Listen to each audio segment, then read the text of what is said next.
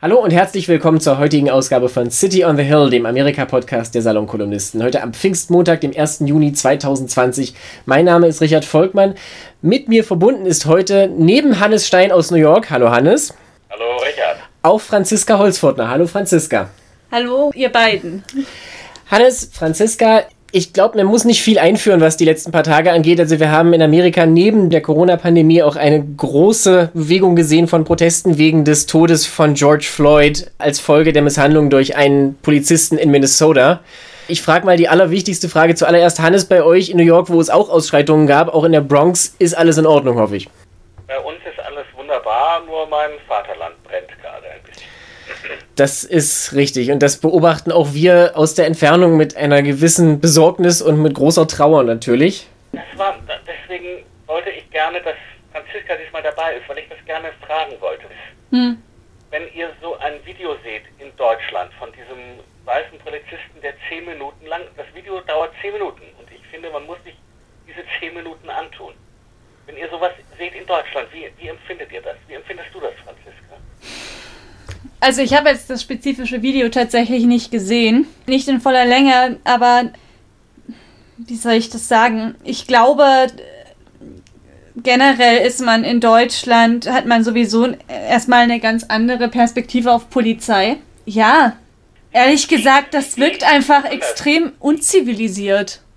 Also das ist, glaube ich, das Erste, was mir dazu einfallen würde, das erste Wort. Un unzivilisiert. Das ist ein, eine, ein, ein Gewaltexzess, den man hier eigentlich nicht gewohnt ist von Ländern, die, die dieses eigentlich technische und kulturelle Niveau haben.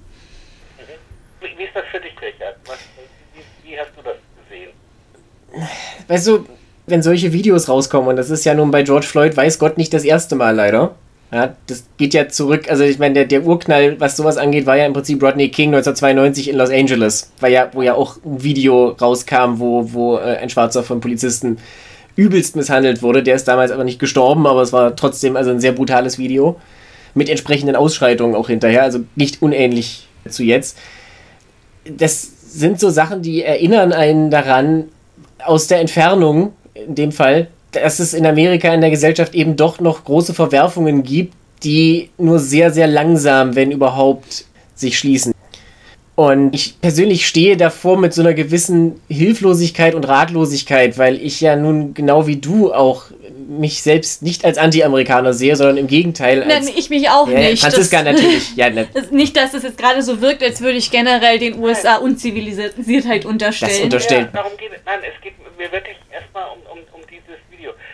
Also ich will mal sagen, was mich an dem Video fertig... Also abgesehen davon, dass ich natürlich schwarze Freunde habe und dass ich natürlich Geschichten kenne oder dass ich weiß, wie Schwarze zum Beispiel reagieren, wenn sie von der Polizei angehalten werden im Auto. Also, nicht? also dass man wirklich die Hände am Steuer lassen muss und die richtige Mischung treffen muss aus äh, nicht zu unterwürfig, aber bloß nicht frech werden.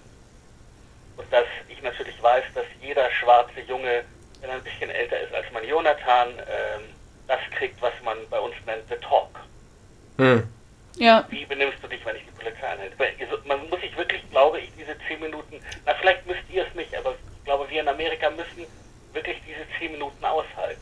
Es gibt ja in ähm, Orange is the New Black fast quasi dieselbe Szene, wo ein Gefängniswärter auf einer ähm, schwarzen Insassin kniet, bis sie erstickt. Ja. Und das dauert auch ewig. Und das habe ich gesehen. Das war natürlich gespielt und nicht echt. Ich glaube, man kann sich das nicht vorstellen hier. Einfach, also es liegt auch daran, glaube ich, dass tatsächlich in Deutschland ein, ein gewisses idealisiertes Bild von der Polizei vorhanden ist. Gut, da spricht aus dir jetzt natürlich vor allen Dingen die bayerische Bürgerin. Ne? Aber es ist auch, glaube ich, weniger eskalierte Gewalt im Einsatz bei uns bei der Polizei. Ich, ich glaube auch, wenn ich das noch anfügen darf, also eine meiner ersten Assoziationen, auch wenn ich das jetzt ungern in dieser Deutlichkeit zugebe, äh, war, Gott sei Dank könnte das in dieser Form bei uns nicht passieren.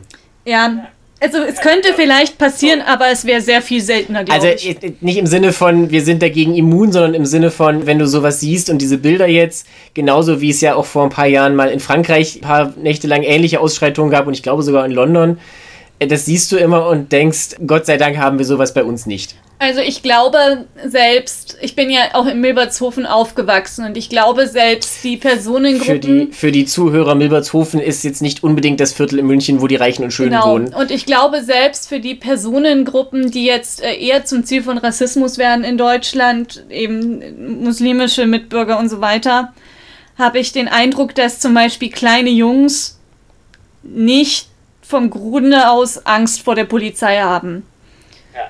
Und ich glaube, das ist bei schwarzen kleinen Jungs in den USA anders. Das ist anders. Ich meine, was mich fertig macht in dem Video ist, also der, der Mann ist ja Ende 40 und selber Vater hm. und er ruft mehrmals nach seiner Mama. Das ist schlimm genug, aber wenn du nur noch weißt, dass seine Mutter seit zwei Jahren tot ist, dann zieht dir das die Schuhe aus. Ja, das ist, das ist eine katastrophale Situation. Und ich meine, weißt du, niemand will das sehen, niemand will, dass das passiert. Und die Tatsache, dass es halt trotzdem noch dazu kommt, also ich meine, diese. Und, und, und was jetzt noch dazu kommt, also was man noch dazu sagen muss, also ich, ich sehe das natürlich auch als New Yorker, wir hatten ja einen ähnlichen Fall mit Eric Garner, mhm. der verhaftet wurde, weil er das Verbrechen begangen hatte, ähm, Zigaretten zu verkaufen, einzelne Zigaretten, wo die Packung den falschen Steuerstempel trug. Also der hatte, glaube ich, die Zigaretten irgendwo in Virginia gekauft und hier weiterverkauft und, und dort zahlst du weniger Tabaksteuer. Mhm. Dafür wurde er festgenommen, auch zu Boden geworfen und auch in, in, den Schwitzkasten genommen. Also bei ihm saß der Polizist, glaube ich, nicht direkt auf dem Hals, aber wurde in den Schwitzkasten geworfen. Und er rief auch mehrere Male, ich kriege keine Luft mehr. Und jetzt kommt's. Der Polizist wurde von der ähm, also schon im Vorfeld freigesprochen. Also er kam nicht, es kam nicht mal zu dem eigentlichen Prozess, sondern die Grand Jury, die beschließt, ob überhaupt ein Prozess eröffnet wird, hat ihn freigelassen, weil die Autopsie von Eric Garner ergab, dass der Mann irgendwie einen Herzfehler hatte oder so, sodass der Polizist nicht direkt für den Tod verantwortlich war. Und jetzt haben wir schon dasselbe.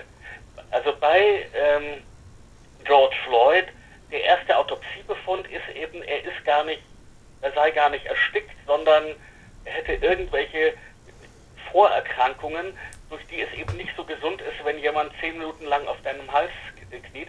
Und das könnte das Nadelöhr sein, äh, durch das der, der Mörder, der diesen Mord vor der Kamera begeht, frei davonkommt. Also das muss man erstens verstehen. Der Mörder kann, es ist überhaupt nicht gesagt, dass dieser Polizist in den Knast geht ganz davon zu schweigen, dass ich nicht einen Mörder gesehen habe, sondern vier. Ja, du meinst die anderen Polizisten, die anwesend waren und die nicht eingegriffen ja. haben an der Stelle, ne? Ja. ja. Wo ich einfach sage, das sind Bürger in Uniform, die, da, die die Pflicht gehabt hätten, in diesem Moment diesen Mann, notfalls übrigens, indem sie ihm unter die Achseln greifen, ihn von diesem Mann, der da am Boden liegt, wegzunehmen, nicht?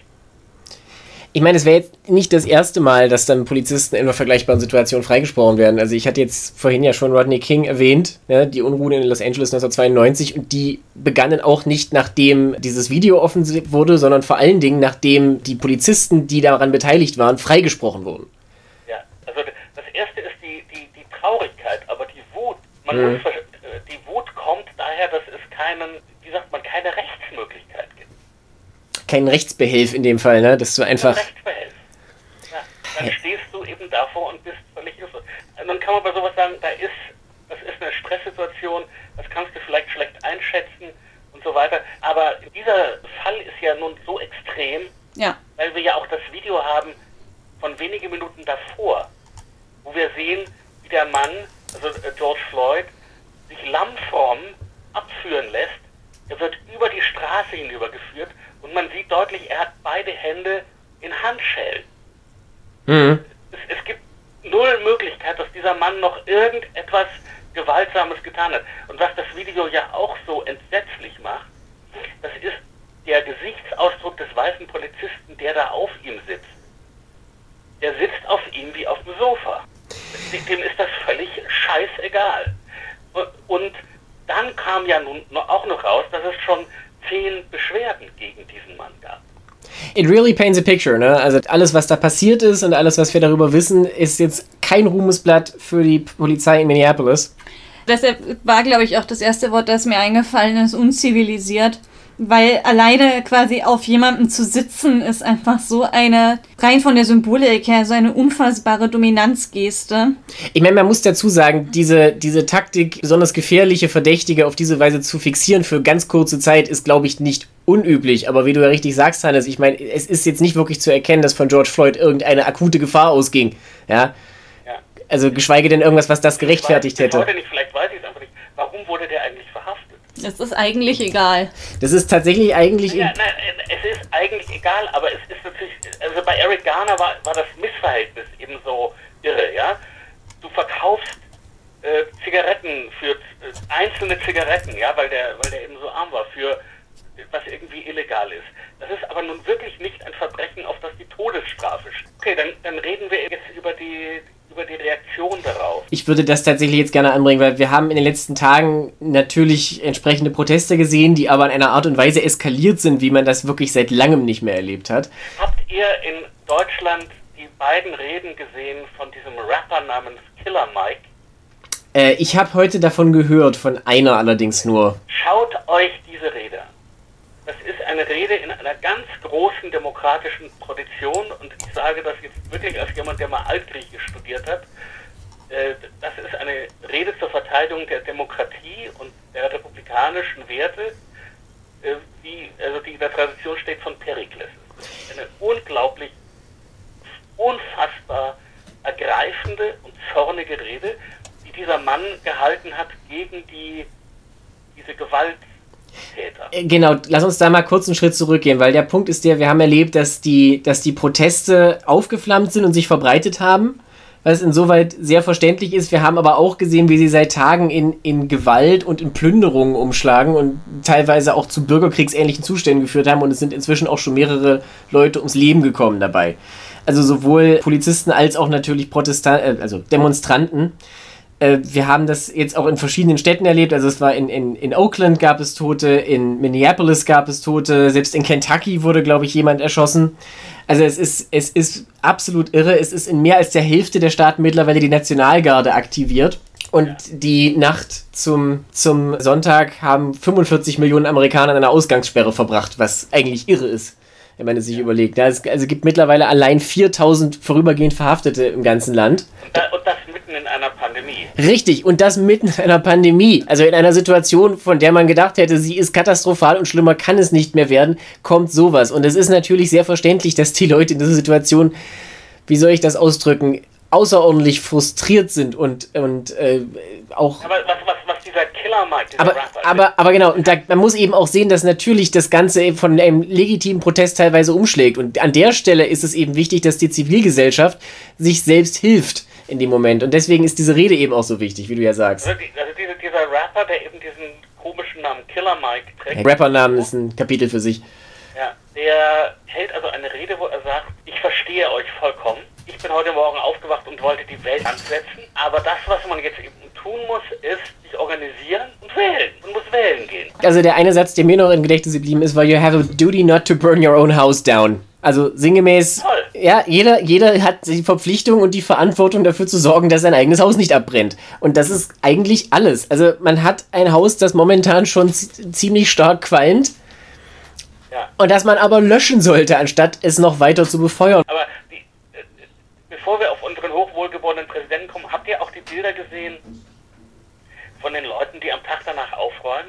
Nein, das habe ich nicht. Und generell habe ich das Gefühl, man hat natürlich eine sehr, wie soll ich sagen, gewaltlastige Darstellung gesehen. Und da rede ich jetzt, also einerseits von der Darstellung in den deutschen Medien, aber ich glaube auch in den amerikanischen Medien selbst. Also so zwei, drei Sachen habe ich gesehen, wo sich, wo sich unter Organisatoren von Protestmärschen dann, dann Menschenketten formieren, wenn irgendwie der Mob versucht, ein Target zu plündern oder solche Sachen. Ja, also das, Das, das auch. Das eine ist, was mich so das Licht sehen lässt, ist, dass am Tag nach den ersten Ausschreitungen Leute einfach mit Besen und Eimer auf die Straße gegangen sind und die Stadt wieder in Ordnung gebracht haben. ja. Das war eben nicht die Stadtreinigung, sondern einfache Bürger, übrigens alle mit Masken vom Gesicht und alle Rassen durcheinander, weiße und schwarz. Also das war so richtig die Bürgergesellschaft auf der Straße. Und das andere ist, es gibt ein tolles Video aus Minneapolis, wo ein paar schwarze, weißen Jungs, und nämlich manche der, viele der Gewalttäter sind gar nicht schwarz, sondern sind diese weißen Antifa-Jungs. Mhm. Also die Mitglieder der Terrororganisation, meinst du? Ja, und, und, und diese schwarzen Demonstranten erklären den Weißen, dass sie gefälligst nicht randalieren sollen, denn, sagen sie, wir wachen hier morgen auf und sind immer noch schwarz in Amerika. Also, das, ja, also man muss tatsächlich auch ein bisschen aufpassen, glaube ich, dass es da neben legitimen Demonstranten durchaus auch Leute gibt, die so ein bisschen, wie soll ich sagen, Erlebniskatastrophentourismus betreiben. Solche Leute gibt es. In Minneapolis bestimmt. In Minneapolis war es ja so, dass unter den Verhafteten, äh, jedenfalls nach der ersten Nacht, kein einziger Mensch aus Minneapolis. Ja, wobei da gibt es auch sehr unterschiedliche äh, Aussagen dazu, wie viele von denen jetzt wirklich aus Minneapolis sind oder aus Minnesota. Also ich bin da sehr skeptisch, weil man hört in solchen Fällen immer von allen Beteiligten vor Ort, die Leute kamen von woanders. Deswegen. Ja. Also nachdem Trump das auch gesagt hat, dass viele von out of state kamen, bin ich grundsätzlich erstmal skeptisch, ob es stimmt. Naja, ich, ich habe von dem Gouverneur von, von Minneapolis gehört der in von, Ordnung ist eigentlich. Von Minnesota. Ja, von Minnesota. wobei auch der durchaus ein Interesse hat, wie soll ich das sagen, das jetzt nicht zu sehr in den Vordergrund also, zu stellen. Das ist ein alter Vers, das steht schon bei Heinrich Heine. Ne? Ausländer, Fremde sind es meist, die unter uns gesäten Geist der Rebellion, dergleichen Sünder, Gottlob sind selten Landeskinder. Ja, ganz genau. also, auf den Punkt. Und genau aus diesem Grund bin ich eben auch ein kleines bisschen skeptisch, was das angeht. Having said that, ich bin durchaus der Ansicht, dass es da eben Leute gibt, die diese Gelegenheit nutzen, um, wie soll ich sagen, ein paar aufgestaute Aggressionen abzubauen. Ja, das ist ja, geht ja aus den Bildern auch ganz klar hervor. Und natürlich ist es in der Stelle wichtig, dass man aus einem legitimen Protest keine bürgerkriegsähnlichen Zustände werden lässt denn damit erreicht man ja auch nichts. Die Frage für mich ist jetzt tatsächlich, was, was kann, was soll konkret erreicht werden damit? Also was, es ist eine Sache, den eigenen Frust auf die Straße zu tragen, auch gewaltfrei natürlich, aber was, wo, wo will man hin? Also ich ja, meine... Die, die, die, ein Slogan, der hier immer wieder gerufen wird bei solchen Demonstrationen, ist No Justice, No Peace. Ja. Und dieser Slogan ist natürlich richtig. Gleichzeitig. Und wie, und frage ich mich, glauben weiße Amerikaner eigentlich, dass sich schwarze Amerikaner noch so behandeln lassen und das einfach hinnehmen, das einfach schlucken. Das ist der, und ich meine, was man natürlich organisieren muss, und äh, dieser äh, Killer Mike, der spricht in Atlanta, also in der Stadt von Martin Luther King, auf den er sich auch berufen hat in seiner Ansprache übrigens. Der sagte, meine Großmutter ist mit Martin Luther King, hat mit Martin Luther King demonstriert. Mhm. Was man natürlich organisieren muss, ist, ist gewaltfreien Widerstand, was ein bisschen schwierig ist in der Mitte der Pandemie. Nur so in Klammern. Das überlagert das Ganze ja noch zusätzlich. Um nochmal auf diesen Slogan zurückzukommen, No Justice, No Peace.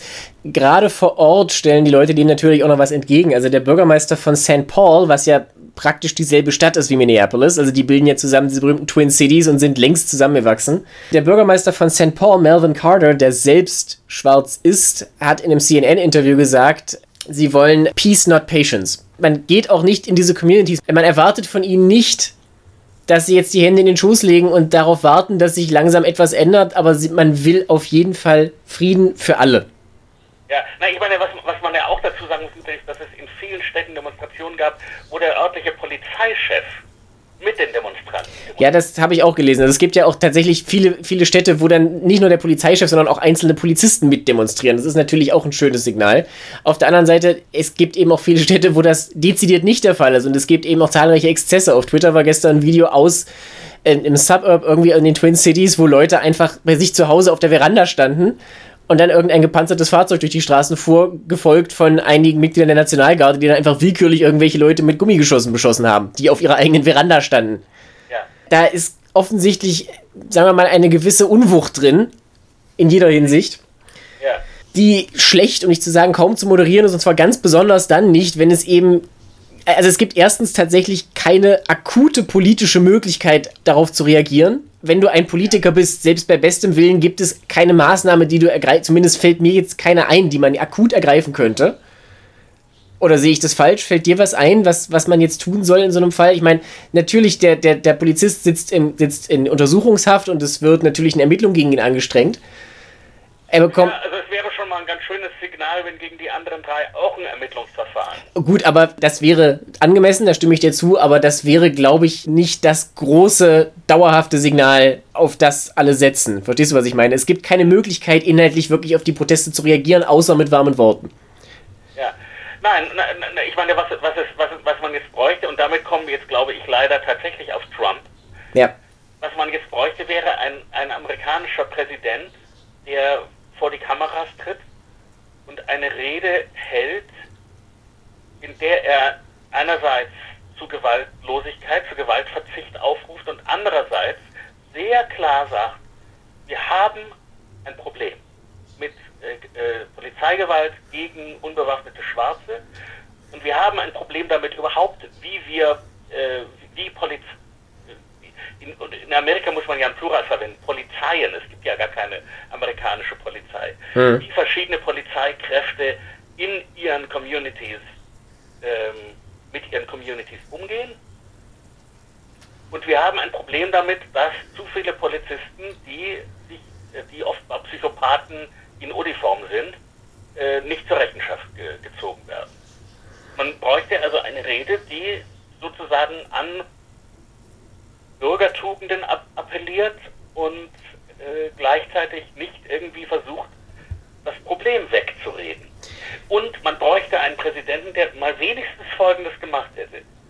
Man bräuchte einen Präsidenten, der wenigstens die Familie des Opfers angerufen hätte. Ich glaube mich zu erinnern, dass Trump mit dem Bruder von George Floyd gesprochen hat, wobei der sich hinterher sehr unzufrieden gezeigt hat mit dem Gespräch, um es freundlich auszudrücken. Also er meinte, er sei eigentlich überhaupt nicht zu Wort gekommen. Was nun eigentlich alles ist, was man über das Gespräch wissen muss, auf jeden Fall. Ja? Also ich meine, du kannst jetzt natürlich sagen, ja, Trump ist halt Trump und so weiter, das, das ist auch wahr. Aber man muss ja dazu sagen, es, es geht ja noch, also das Erste, was Trump gemacht hat, war, dass er, also erst, erst gab es einen verlogenen Tweet, wie schrecklich das ist mit George Floyd, und dann kam aber sofort ein Tweet, in dem er eben schrieb, when the looting starts, that's when the shooting starts. Ja, das ist, das habe ich auch gelesen. Das war natürlich Satz, ein riesen. Satz hat eine Vorgeschichte. Diesen Satz hat gesagt George Wallace. George Wallace war ein Rassist, war viermal Gouverneur von Alabama. Er war der Gouverneur von Alabama, als Martin Luther King dort demonstriert hat. Er war dafür verantwortlich, dass Hunde auf die äh, schwarzen Bürgerrechtler gehetzt wurden. Er, sein, äh, zur Amtseinführung hat er den schönen Satz gesagt, Segregation now, Segregation äh, äh, forever. Hannes, darf ich dich kurz unterbrechen? Das war, äh, auch wenn George Wallace dem zweifellos zugestimmt hat, war das nicht von ihm, sondern das war von dem Polizeichef aus Miami. Also darauf komme komm ich gleich. Nein, George Wallace hat diesen Satz gesagt, aber er ah. stammte ursprünglich von dem Polizeichef von Miami, der in 1967 gesagt hat. Äh, George Wallace hat übrigens zweimal auch versucht, äh, Präsident zu werden. Und er war, er, er war übrigens der letzte Third-Party-Candidate bis heute, der es geschafft hat, Staaten zu gewinnen bei der Wahl 1968. Ja, und zwar mit einer offen rassistischen. Ja, ja, er war Antisegregationist. Also er wollte halt die Rassentrennung wiederherstellen und gewann tatsächlich fünf Staaten in, in, im Süden. Ja. Äh, und, und er hatte eben diesen Satz, den Satz hatte er von dem Polizeichef von Miami, der sagte ähm, ähm, eben auch, also wir gehen auf, der ganz offen erklärt hat, wir gehen auf schwarze Jugendliche los und der gesagt hat, es macht uns überhaupt nichts aus, ob wir äh, der Polizeibrutalität äh, angeklagt werden. Also das ist das Erste, was äh, Donald Trump macht. Er zitiert einen Satz, dessen rassistische, also when the looting starts, that's when the shooting starts.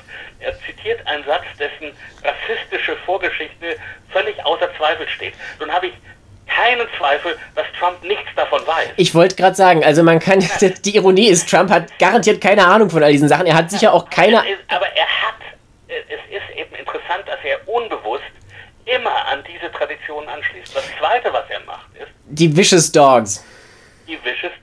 Wir müssen es kurz erklären. Er hat einen längeren Thread auf Twitter gepostet, wo er sich ausgelassen hat über die gewalttätigen Demonstranten vor dem Weißen Haus und dann ein längeres Loblied auf den Secret Service gesungen, im Stile eines, eines 15-Jährigen, also auch stilistisch indem er unter anderem betont, also sie würden äh, ihn persönlich sehr gut schützen und sie hätten unter anderem zu ihrer Verteidigung auch the most vicious dogs, also die aufgehetztesten die Hunde. Hunde. Die bösartigsten Hunde. Und das ist natürlich Bösartige, auch.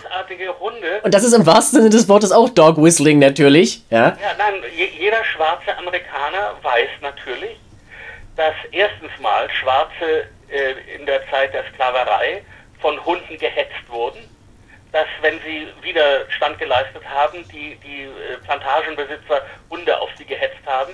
Und eben in der Zeit der Bürgerrechtsbewegung hat, haben auch rassistische weiße Polizisten Hunde auf schwarze Demonstranten gehetzt.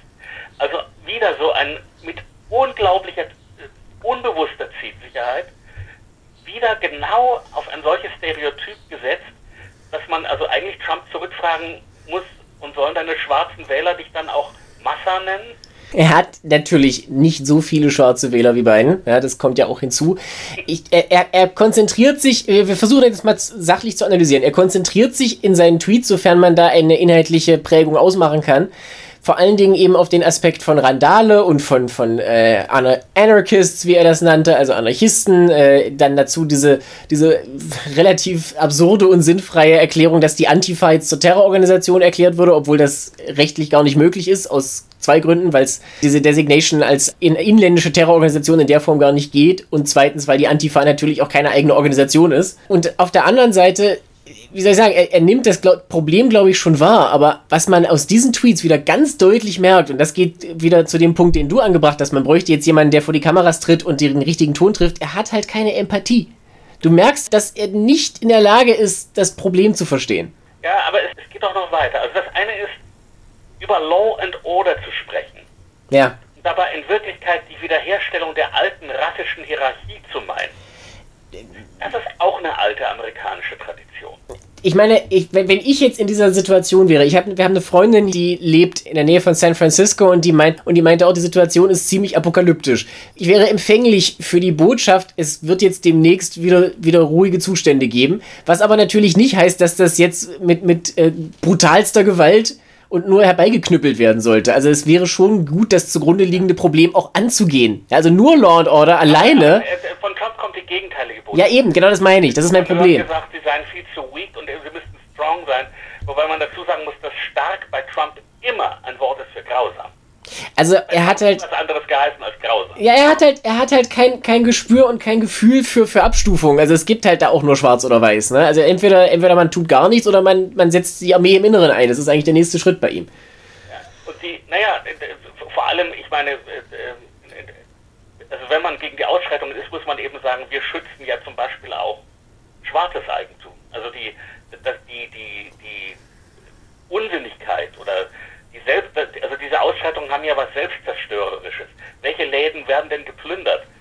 Ja, natürlich, klar. Das ist generell so. Also ich meine, das sind ja Small Business Owners, die, deren Läden dann häufig geplündert werden. Schwarz und weiß, aber natürlich auch, aber natürlich auch viele Schwarze in der Stadt, wie zum Beispiel Atlanta. Das ist ja völlig klar. Ja, das sind Leute, die es vielleicht geschafft haben, durch diese Pandemie bis hierhin irgendwie durchzukommen, die jetzt gerade wieder aufgemacht haben und die jetzt, wenn sie es nicht geschafft haben, ihren Laden noch komplett zu verriegeln und zu verrammeln, vor dem Ausstehen, vor dem Nichts.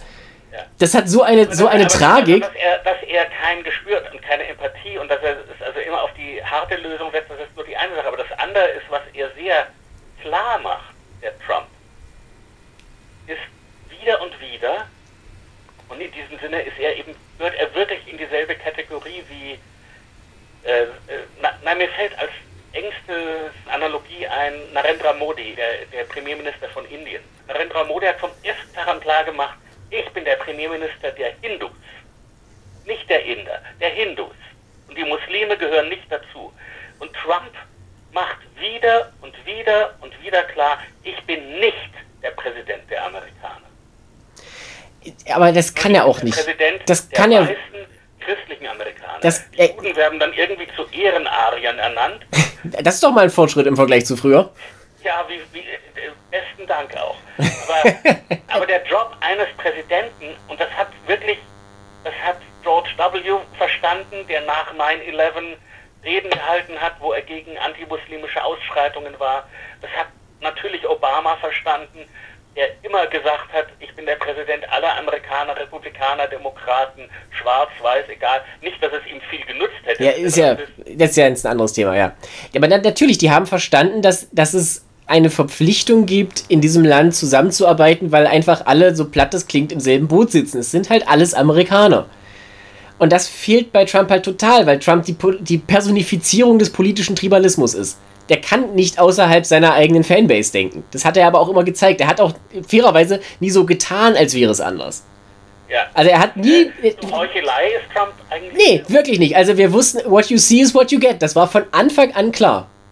Und insofern ist es interessanterweise, um jetzt den Schlenker zu machen, wirklich bemerkenswert, dass es bis diese Woche gedauert hat, dass Twitter seine eigenen Regeln zum Content und zu, zu beispielsweise Gewaltverherrlichung erstmals auf den größten Twitter-Bully überhaupt angewendet hat, nämlich Trump.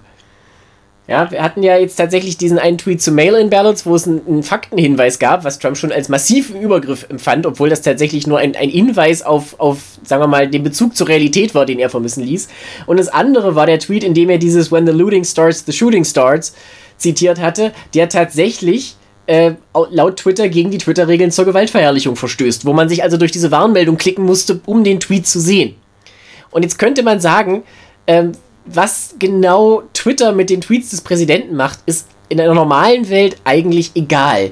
In diesem bizarren Paralleluniversum, in dem wir aber leben, ist das ein Riesenpolitikum und inmitten, also praktisch zwischen Pandemie und riesigen Ausschreitungen in amerikanischen Städten und inmitten eines offensichtlichen Problems mit Rassismus unter Polizeikräften führt Trump diesen Krieg gegen Twitter, weil das jetzt wichtig ist. Oder wichtiger. Ja, das, das, das, Lustigste Argument. Das Argument ist ja, dass er sagt, hier wird meine Meinungsfreiheit. Ja, das ist, aber sorry, das ist wirklich gähn. Also meine Meinungsfreiheit wird beschritten, ist, ist der Klassiker unter, unter, unter Leuten, die nicht so ganz verstanden haben, was Meinungsfreiheit bedeutet. Es ist ja auch ganz klar, dass für Trump wichtiger ist, dass Twitter mit seinen Tweets macht, weil da geht es ja um ihn persönlich. Ja, also Entschuldigung, aber es geht ihm doch am Arsch vorbei. Ist er schwarz, ist er Polizist? Nein. Ja, das ist richtig. Er kann da auch nicht von sich selbst absehen. Und äh, umgekehrt, natürlich, Twitter ist ein privates Unternehmen. Es kann festlegen, was immer es will. Twitter kann auch morgen festlegen, dass nur noch Tweets ohne den Buchstaben E abgesetzt werden dürfen. Das wäre auch völlig legal. Ja. Aber das ist halt, äh, wie soll ich sagen, also das ist ein, ein, ein absolut primitives und, und übersimplifiziertes Verständnis von Meinungsfreiheit. Sagen zu dürfen, was man will er kann sich natürlich hinstellen und sagen, was er will, aber er kann eben nicht auf einer privaten Plattform mit geltenden AGBs sagen, was er will, solange es gegen diese AGBs verstößt. Und Twitter hat ihm schon wirklich viel, viel Freiraum gegeben. Wir haben jetzt diese Woche ja auch so ein bisschen gesehen, das, das Battle der, der so sozialen Medien. Mark Zuckerberg von Facebook hat ja gesagt, äh, Facebook hat nicht die Aufgabe, so der Schiedsrichter der Wahrheit zu sein. Worauf Mit anderen Worten, auf Facebook werden, dürfen die Russen wieder dieses Jahr auch wieder sich als Amerikaner ausgeben und massivste Wahlwerbung für ihren Mann im Weißen Haus. Also ich will jetzt mal Mark Zuckerberg nicht unterstellen, dass er das damit einladen wollte, aber er hat zumindest versucht, eine Position einzunehmen, die in der Mitte ist, in einer, in einer Lage, wo eine Situation in eine Position in der Mitte eigentlich nicht existiert. Also da kann man, also entweder es gibt eine Warnmeldung, entweder es wird was unternommen oder nicht. Nee, diese Glühbirne ist entweder an oder aus. Und Jack Dorsey hat dann, also von Twitter, hat dann eben auch zurückgegeben, man, niemand solle äh, der Schiedsrichter der Wahrheit sein, aber so sinngemäß, an Fakten sollte man sich dann schon orientieren. Ja, also hat eine, eine schöne Paraphrase dieses alten Satzes gegeben, jeden seine eigene Meinung, aber nicht seine eigenen Fakten. Ja, und das ist ein, ein wie soll ich sagen, das ist eine Aussage, die bei Trump naturgemäß überhaupt nicht ankommt. Jetzt habe ich mal eine machiavellistische Frage an euch beide. Bitte. Da sind wir genau die Richtigen. Nein, vielleicht, weil ich glaube, dass man das vielleicht aus der Entfernung äh, sogar besser sieht. Also wir sind jetzt in diesem entsetzlichen Moment und es ist wirklich wie die Apokalypse, die Seuche, Amerika brennt und so. Aber wir haben ja immer noch im November Wahlen. Ja. We wem wird das im November nützen? Was jetzt passiert? Ich glaube, oder ich kann mir vorstellen, dass das bis November schon wieder vergessen ist. Franziska? Ich glaube auch, dass das bis November wieder vergessen ist. Ich glaube, die Leute sind so unglaublich kurzsichtig haben vor allen Dingen ein kurzes Gedächtnis. Ja, nee, das also, nee. Also meine, meine Furcht ist, dass es Trump nützt. Und zwar aus demselben Grund, aus dem die Bürgerrechtsbewegung äh, letztlich Nixon genützt hat. Weil bei weißen Amerikanern kam die Bürgerrechtsbewegung an, als äh, das ist, da ist zu viel Krawall in der Schachtel wir haben die Nase voll von Krawall, wir wollen Law and Order. Ja, genau das meinte ich ja vorhin auch. Und ich meine, bis zum gewissen Grad ist das ja eine legitime und verständliche Überlegung. Wenn, also es gibt halt einen Unterschied zwischen Demonstrationen und Ausschreitungen. Ja, wobei Ähm, aber, äh, bei, bei, bei Nixon übrigens gab es gar keinen Krawall, es gab die Bürgerrechte. Ja, ja, natürlich. Das wollte ich jetzt damit nicht gleichgesetzt haben. Ich rede jetzt von heute. Aber ich glaube nicht, dass weiße Amerikaner, die jetzt Trump nicht wählen würden, Trump wählen wollen würden, weil sie wieder ihre Ruhe wollen, weil sie wissen, solange Trump Präsident ist, hat niemand seine Ruhe. Ich glaube auch. Also das ist ein entscheidender Punkt. Natürlich sind die, die Gräben einfach schon sehr, sehr tief. Das ist alles im Prinzip schon eingerüttelt. Es gibt ja ohnehin nur eine verschwindend kleine Gruppe von Leuten, die nicht sofort entschieden sind. Also Leute, die, die ja. Trump vorher äh, gewählt haben, wählen ihn jetzt wahrscheinlich weiterhin in überwältigender Mehrheit. Und die, die ihn vorher schon nicht gewählt hätten, werden sich auch jetzt lieber eine Hand abhacken, als ihn zu wählen. Ähm, die Frage ist jetzt natürlich wirklich, wie lange es anhält, weil äh, je länger diese Unsicherheit besteht und je deutlicher wird, dass es ein Problem gibt, vor allen Dingen auch wenn es nachher gelingt, sagen wir mal, dass das Ganze wieder zu einer gewaltfreien Protestform zurückfindet und wenn dann die Gouverneure sich auch an die Spitze, sagen wir mal, einer dieser, dieser Forderungen setzen, in dem Sinne, dass sie sagen, es gibt ein Problem und wir unterstützen das, also in dem Sinne, wie du es vorhin formuliert hast, das Problem anerkennen und angehen, zumindest in glaubhaften Worten, weil viel mehr können sie momentan nicht tun, dann kann das Trump durchaus schaden, weil bei Corona war es genauso. Ja. Ich meine, auf, auf lange Sicht äh, äh, kann man natürlich schon etwas tun. Nämlich man kann auf andere Formen von Polizeiarbeit setzen. Nicht? Also ja, ja, aber das ist, das ist langfristig. Ich meine, du brauchst ja jetzt in dem Moment erstmal irgendwas. Ja. Klar, langfristig kann man sehr viel tun. Ja. Ähm, wir müssen noch in Klammern erwähnen, dass Amy Klobuchar hiermit offiziell wirklich aus dem Rennen ist. Richtig, ich wollte jetzt sowieso noch mal ganz kurz, wo du die Wahl schon erwähnt hast, zu Joe Biden kommen, der in dieser Hinsicht in einer sehr ähm, verzwickten oder zumindest sehr anspruchsvollen Lage ist. Amy Klobuchar, um das jetzt noch anzubringen, war ja eine der heißesten Kandidatinnen für das Amt der Vizepräsidentinskandidatin. Ja, also Biden will ja Anfang August bekannt geben, wen er als VP-Pick sich ausgesucht hat. Er hat schon gesagt, es wird eine Frau und es sind eben verschiedene Kandidatinnen im Rennen, unter anderem auch Amy Klobuchar, die ja in den Vorwahlen die, wie soll ich sagen, die, die ruhige, besonnene Stimme war zusammen mit beiden und genau deswegen aber natürlich auf keinen grünen Zweig kam am Ende. Also sie war eben nicht aus der, aus der linken Fraktion, so wie Bernie Sanders oder Elizabeth Warren, sondern sie war eher mittig und sie kommt eben aus dem Midwest, genau genommen aus Minnesota. Normalerweise wäre das ein großer Vorteil. Jetzt allerdings, ne? Nein, es, es, hatte, es ist viel näher. Die hat für die Staatsanwaltschaft gearbeitet, als dieser Polizist, dieser Mörder, ich vergesse seinen Namen, ich, nicht gedacht soll seiner werden. Also dieser Mann, der auf George Floyd gesessen hat. Derek Chauvin. Ja, der war eben schon mal angeklagt, weil er geschossen hat. Es ist nicht klar, ob zu Recht oder zu Unrecht. Aber äh, sie, Amy Klobuchar, war damals dafür mitverantwortlich, dass er nicht zur Verantwortung gezogen wurde. Gut, das ist natürlich. Das ein, kannst du. Äh, das ist ein politischer Genickbruch. Oh, es ist aber komplizierter und damals war es anders und so weiter. Das ist aber alles politisch in dem Moment egal, wo klar ist, äh, wegen ihr ist dieser Mann noch auf der Straße in Uniform und kann ja. tun, was er getan hat. Ja, das, das, ja, da hast du recht. Da wird, das ist politisch nicht zu retten. Das wird nicht zu rechtfertigen sein. Und damit bindet sich beiden im Zweifelsfall natürlich ein Zentnergewicht ans Bein. Das wird er nicht tun. Ja. Zumal ich persönlich weiterhin ohnehin glaube, es wird wahrscheinlich äh, gerade nach dem, was wir jetzt erlebt haben, aber eigentlich auch schon vorher eher auf eine schwarze Frau hinauslaufen. Das wäre jetzt so mein Bauchgefühl, das ich nicht wirklich begründen kann.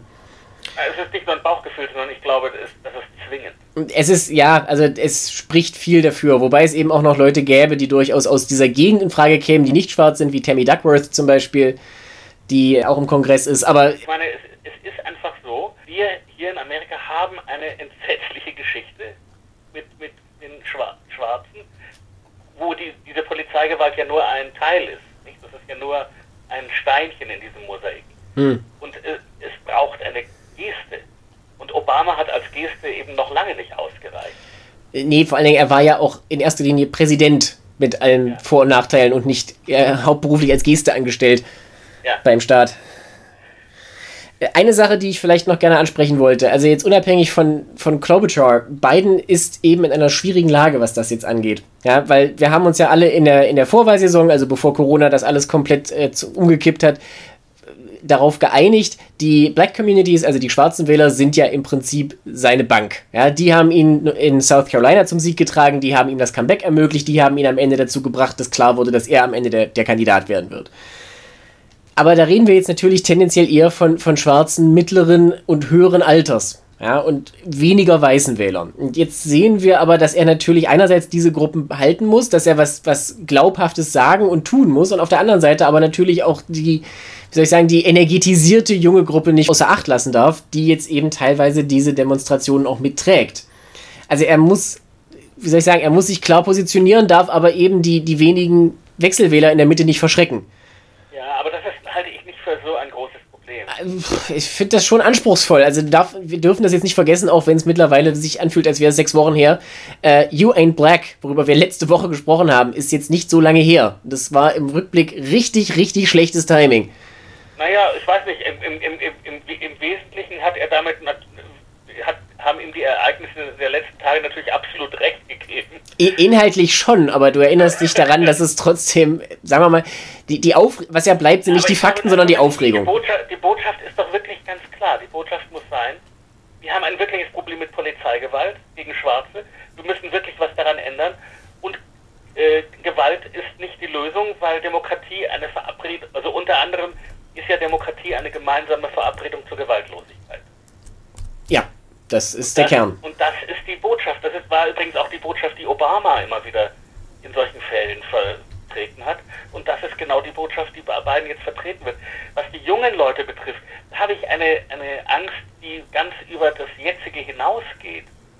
Die, die jungen Leute in Amerika merken ja, dass sie, also die, die, die Millennials, die jetzt so 40 werden, ja das ist eine Danke. wirklich in den Arsch getretene Generation. Ich weiß nicht, wie, das, wie ihr euch fühlt in, in Deutschland, aber in Amerika ist das eine wirklich in den Arsch getretene Generation. Die sind 2008 finanziell in den Arsch getreten worden durch die Krise. Ja. Sie werden jetzt nochmal in den Arsch getreten. Die haben nie die Chance, ein Haus zu kaufen. Das ist ja der amerikanische Traum, Ja. mal ein Haus zu kaufen. Ein, ein Haus in den Suburbs, zwei Autos, ein Hund, zwei Kinder. Das können die alles, das wird nie passieren. Die äh, werden vielleicht jahrzehntelang keinen Job finden.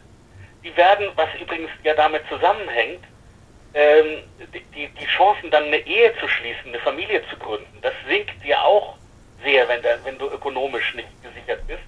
Eine wirklich, und ob diese Generation jetzt überhaupt zur Wahl geht, ich meine, die jungen Leute gehen sowieso, also die 20-Jährigen gehen sowieso nicht zur Wahl. Aber ob die 40-Jährigen jetzt nicht auch sagen, mir ist das eigentlich scheißegal, weil ich habe sowieso keine Chance mehr in dieser Gesellschaft.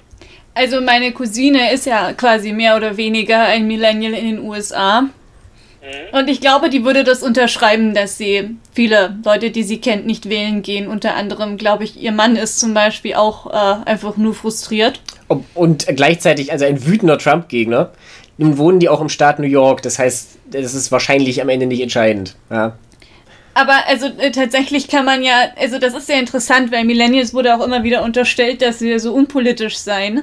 Das können wir nicht bestätigen. Das ist nicht zu bestätigen. Ich glaube, dass aber auch zum Beispiel die Neigung unserer Generation im Internet äh, fünf Lagen Ironie aufeinander zu schichten dazu beiträgt, dass wir, also ich glaube, das ist ein Zeichen von grundlegender Desillusionierung. Weil, ähm, also es ist hier in Deutschland natürlich nicht ganz so schlimm, weil wir halt diese College-Schulden nicht haben. es, also, Aber gleichzeitig sind wir halt zum Beispiel die Generation, bei der die Probleme äh, beim Wohnungsmarkt in den Großstädten also voll ins Kontor schlagen. ja, weil das, was du in Amerika natürlich mit Häusern hast, hast du als, als jüngerer Mensch in Deutschland in den Großstädten ganz genauso. Also da kannst du dir auch, also wenn du nicht gerade Programmierer bist, kannst du dir da einfach nichts leisten. Ja, und also gut, das ist jetzt natürlich ein separates Thema, aber Ja, ist, aber das ist, das ist sehr, sehr wichtig. Äh, Das ist ja auch symbolisch wichtig, äh, äh, unbehaust zu sein. Aber ich möchte jetzt trotzdem, wür- würde nicht trotzdem eine, eine große Mehrheit sagen, wir sind in einer schwierigen Lage und es ist die Schuld von vielen Personen. Es ist keine einfache Ja-Nein-Entscheidung, die sich in einer Wahl ausdrücken lässt, aber wir gehen jetzt trotzdem zur Wahl, um Trump loszuwerden. Also bei jüngeren Leuten ist es ja äh, schon seit längerem so, dass da. Ich, ich, das hoffe ich natürlich, dass das passiert. Aber ich kann mir vorstellen, dass solche Leute auch sagen, ich will eigentlich den, den kompletten Umsturz. Gut, das haben wir ja bei Bernie Sanders so ein bisschen gesehen. Das war ja so Umsturzleid für ihn zu stimmen, ne? Ja, ja, ja. Und, und die sagen eben, dieser alte, langweilige Biden, der schafft das eh nicht. Und dann ist es mir auch scheißegal. Siehst du, und deswegen gibt es ja die Überlegung, dass er dann Elizabeth Warren als Vizepräsidentschaftskandidatin nehmen soll. Weil die so ein bisschen das, das äh, linke Lager noch so richtig mitzieht. Das ist ja auch eine Überlegung, die immer gebracht wird. Ich persönlich halte davon nicht viel, aber, ne, also das. Deswegen halte ich so viel von Val Demings. Das habe ich ja letzte Woche schon gesagt, aber dafür ja. quatschen wir uns dann jetzt. Ja, ja, ja. Naja, die, die, die ist ja auch gut. Die ist nur nicht so bekannt.